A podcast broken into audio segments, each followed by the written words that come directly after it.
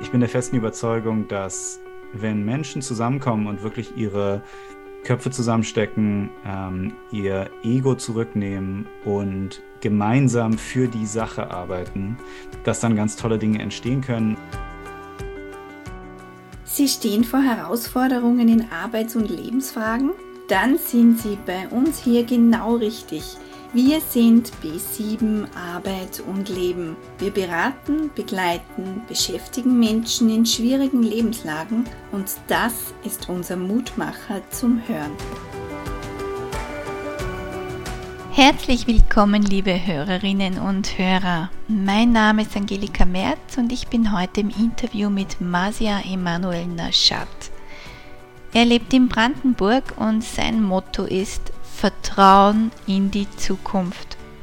Mit 15 bereits fand er in sein Talent, Teams zu motivieren und kam über ein Studium weiter in ein Schulprojekt für Schulen in sozialen Brennpunkten. Heute trainiert und coacht er mit seinem Team Organisationen und Firmen unter anderem in Teambuilding was seine Wendepunkte waren und wodurch er zum heutigen Beruf kam. Horchen Sie rein. Herzlich willkommen, Masia Emanuel Naschat. Danke, dass ich hier sein darf. Masia, habt ihr kennengelernt, als du der Keynote abgehalten hast beim Firmenjubiläum von B7 und da hast du zum Thema Zukunft der Arbeit referiert. Mhm. Und Sie sehen das jetzt nicht, liebe Hörerinnen und Hörer, der Masia ist ein totaler ähm, strahlender, strahlender Mann mit ganz, ganz viel Persönlichkeit. Und er nimmt ans Gegenüber mit ganz viel Empathie mit. Danke, dass du das sagst. Voll gern. Masia, was machst du jetzt im Moment beruflich? Wie bist du eigentlich als Keynote-Speaker zu uns gekommen? Das war tatsächlich über eine Empfehlung von einem Freund von mir, der selber das ähm, nicht machen konnte und dann gesagt hat, Marcia, das ist doch total was für dich, mach du das mal. Ähm, den äh, Norbert kenne ich jetzt schon sehr, sehr lange. Ähm, wir haben uns damals vor einigen Jahren kennengelernt, noch bei einer alten Organisation, für die ich gearbeitet habe.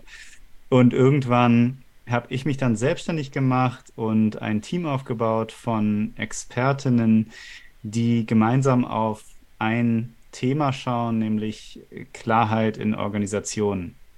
Und das Ganze betrifft zwei Bereiche, nämlich auf der einen Seite der Bereich, was können wir eigentlich und wie können wir unser Businessmodell oder unsere Produkte und Services dahingehend anbieten und anpassen, dass sie im Sinne der Zukunft wirklich auch tragfähig sind, dass sie eine tolle Wirkung hinterlassen bei den Kundinnen und Kunden. Ähm, und das andere ist die Klarheit nach innen. Ähm, was sind Themen, die wir als Organisation vielleicht uns nicht trauen anzusprechen? Oder auch, ähm, welche Themen noch offen sind, die wir bisher einfach auch aus zeitlichen Gründen nicht geschafft haben anzusprechen oder nicht wissen, wie wir sie ansprechen sollen. Und genau in diesen zwei Bereichen, also zukünftige Geschäftsmodelle mit Produkten und Services, aber auch die kulturelle Frage, was machen wir eigentlich nach innen, wie gehen wir miteinander um, was sind Themen, die uns dabei wichtig sind, was sind Themen, die wir noch nicht besprochen haben. Genau diese zwei Bereiche, die decken wir als Netzwerk äh, zusammen ab. Ich habe ja ein bisschen nachgeforscht über dich und da bin ich über ein ganz spannendes Detail gestoßen. Du hast Friedensforschung studiert. Ist das richtig? Friedens- und Konfliktforschung? Ja. ja genau. Gar nicht ja. gewusst, dass man das studieren kann. Wie kann ich mir das vorstellen? Das ist ein Teil von ähm, Außen- und Sicherheitspolitik. Mhm. Und äh, in meinem Fall war es tatsächlich ein sehr kleiner Teil, aber ähm, ganz, ganz viele Unis, die sich mit Politikwissenschaft und mit Außenpolitik beschäftigen, haben das als Teil äh, innerhalb der äh, Curricula. Mhm. Und dann habe ich erfahren, dass du einmal mit der Jugend was gemacht hast, dass du in, in irgendeiner Art Jugendarbeit oder mit Jugendprojekten zu tun hattest. Was war das? Genau, in verschiedenen Bereichen. Also mhm. Ich bin mit 15 Jahren das erste Mal auf meine damalige Basketballtrainerin zugegangen und habe sie gefragt, ob es okay wäre, wenn ich ihr Co-Trainer werden darf. Und habe sozusagen mit 14, 15 Jahren das erste Mal dann die Chance gehabt, gemeinsam mit ihr äh, Teams zu coachen, Trainings zu veranstalten und von ihr zu lernen und habe da ganz, ganz viel für mein Leben mitgenommen im Sinne der Teamgestaltung. Was ist wichtig? Wie motiviert man Menschen in Gruppen? Wie setzt man gemeinsam Ziele? Wie ähm, bringt man dann aber auch Themen näher, die das Team vielleicht in der Form noch nicht sieht und äh, bei sich selbst vielleicht noch nicht identifiziert hat, dass es ein wichtiges Thema ist? Und diese Arbeit als Basketballtrainer im Ehrenamt, im Verein, das hat mich sehr, sehr geprägt. Ähm, und gemeinsam mit meinem Studium der Politikwissenschaft wollte ich dann immer verstehen, wie kann ich diese zwei Stärken, die ich da entwickelt habe, übersetzen in gesellschaftliche Themen. Mhm. Und so bin ich erst bei einem Programm gelandet, das nennt sich Teach First Deutschland. Das gibt es in Österreich auch, da ist es Teach for Austria. Und dieses Programm ist ein, ja, ein, ein Unterstützungsprogramm für Schulen im sozialen Brennpunkt.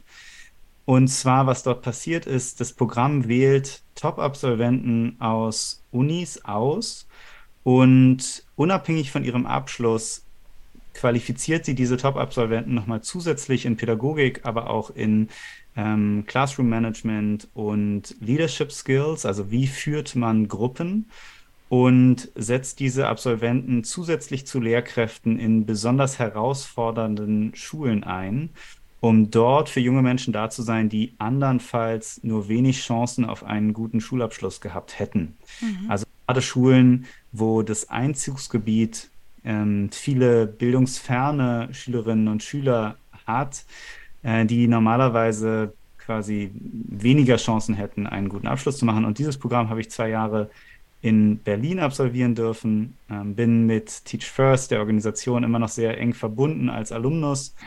Und ähm, das sind so die zwei Themen, Teach First Deutschland und als Basketballtrainer habe ich äh, in beiden Fällen eben sehr, sehr viel mit jungen Menschen gearbeitet und äh, trage das immer noch in mir. Ich äh, freue mich immer, wenn ich wieder die Chance habe, äh, in der Richtung etwas zu tun. Äh, Marcia, was hattest du für Vorbilder auf deinem Weg? Das ist eine schöne Frage.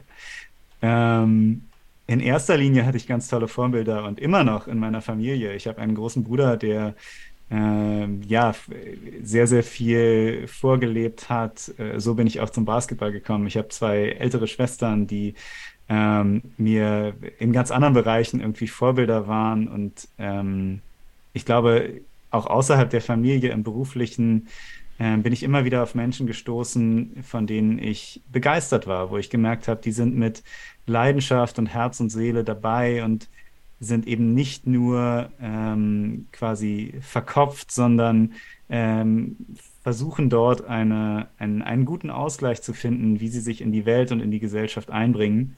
Und ähm, ich habe es sehr genossen, davon sehr viel äh, ganz tollen Menschen lernen zu dürfen. Wenn du so zurückblickst auf dein Leben bis jetzt, gab es da für dich einmal einen wichtigen Wendepunkt? Oh, da gab es verschiedene. Ähm, einer der wichtigsten, ähm, den ich, äh, ja, der, der bis heute ganz präsent ist, ist die Geburt meiner Tochter.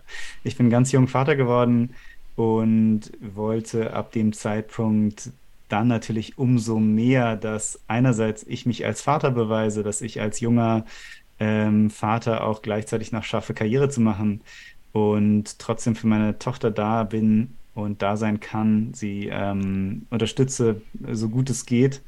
Ähm, und genau, das war so einer der Wendepunkte, äh, die jetzt so als erstes in den Sinn kommen. Gibt es auch Wendepunkte, die du ganz bewusst herbeigeführt hast?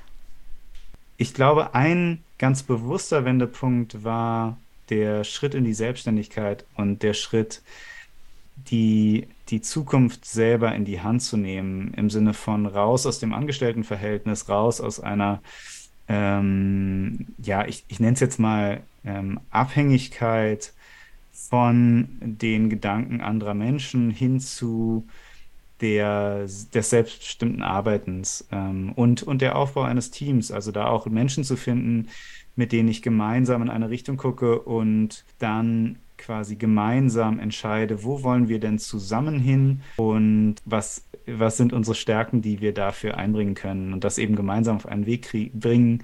Das ist so, das war wahrscheinlich beruflich einer der größten Wendepunkte. Was siehst du persönlich als deinen Auftrag im Beruf? Das sind schwierige Fragen, ich mag sie.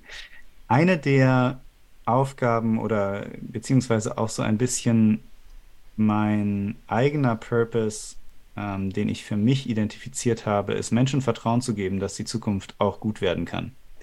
Und ähm, wir sehen in Deutschland und ähm, in Europa sehr, sehr viele Herausforderungen, die wir ähm, teilweise oder die uns so vorkommen, als wenn sie sehr, sehr groß wären und unüberwindbar wären.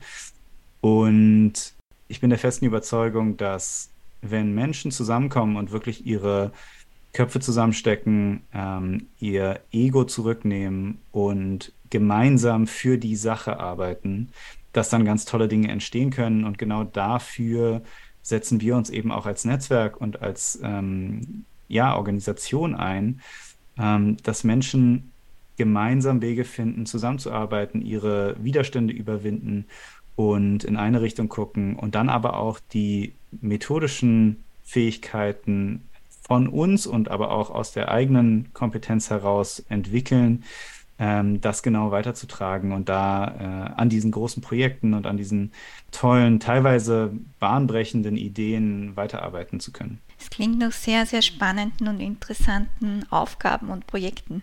Was ist deine Vision? Wo soll es hingehen? Dass Menschen in ihren Stärken Teil der Gesellschaft sein können.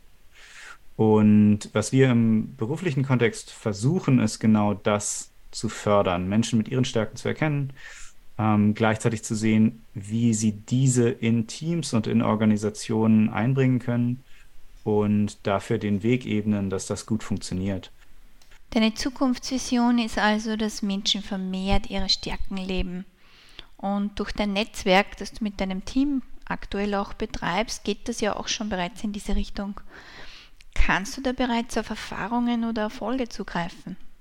Eine Sache, die sehr, sehr gut klappt, ist, wie Menschen dann ehrlich miteinander in Verbindung gehen und ihre Ideen und ihre Erfahrungen mit in den Raum bringen. Denn was häufig in Organisationen passiert ist, ist, dass Menschen ab einem bestimmten Zeitpunkt nicht mehr darüber reden, was sie in der Welt erkennen und welche Probleme sie sehen, einfach weil sie das Gefühl haben, dass ihnen nicht mehr zugehört wird oder dass es gar nicht ihre Rolle ist, Themen anzusprechen.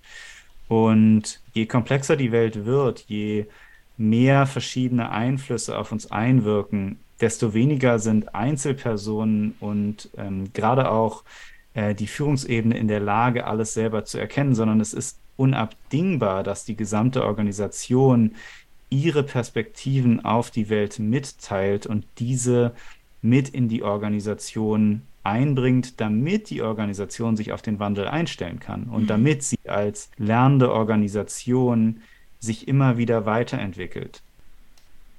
Was möchtest du, wenn du irgendwann mal alt und grau bist, äh, was möchtest du hinterlassen haben?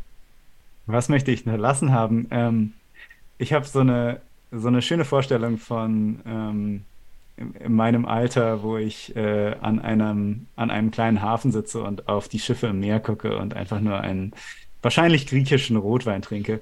Ähm, äh, und ähm, was ich hinterlassen möchte, ist, ähm, ist offen. Also ich, ich bin da überhaupt nicht eingefahren auf jetzt das eine Projekt oder die eine, ähm, ja, die, die eine Institution, die ich aufgebaut habe oder, oder was auch immer, sondern am Ende geht es für mich darum, dass ich das Gefühl habe, dass ich mein Leben sinnvoll eingesetzt habe.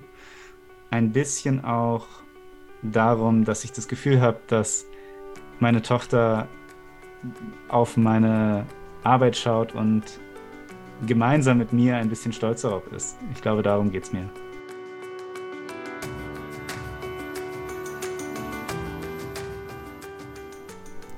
Liebe Hörerinnen und Hörer, schön, dass Sie dabei waren. Ein herzliches Dankeschön an Masia Emanuel Nashat. Sie finden mehr über ihn online und ich habe für Sie einen Link in den Podcast-Text gestellt. Und nun haben Sie Mut und kommen Sie in Ihre Stärken. Masia als Visionär, der an die Stärken von Menschen als Individuen und als Teil von Organisationen nicht nur glaubt, sondern diese auch ganz bewusst fördert, habe ich für abschließende Mutmacherworte nach seinem Leitstern gefragt. Liebe Hörerinnen und Hörer, bis zum nächsten Mal.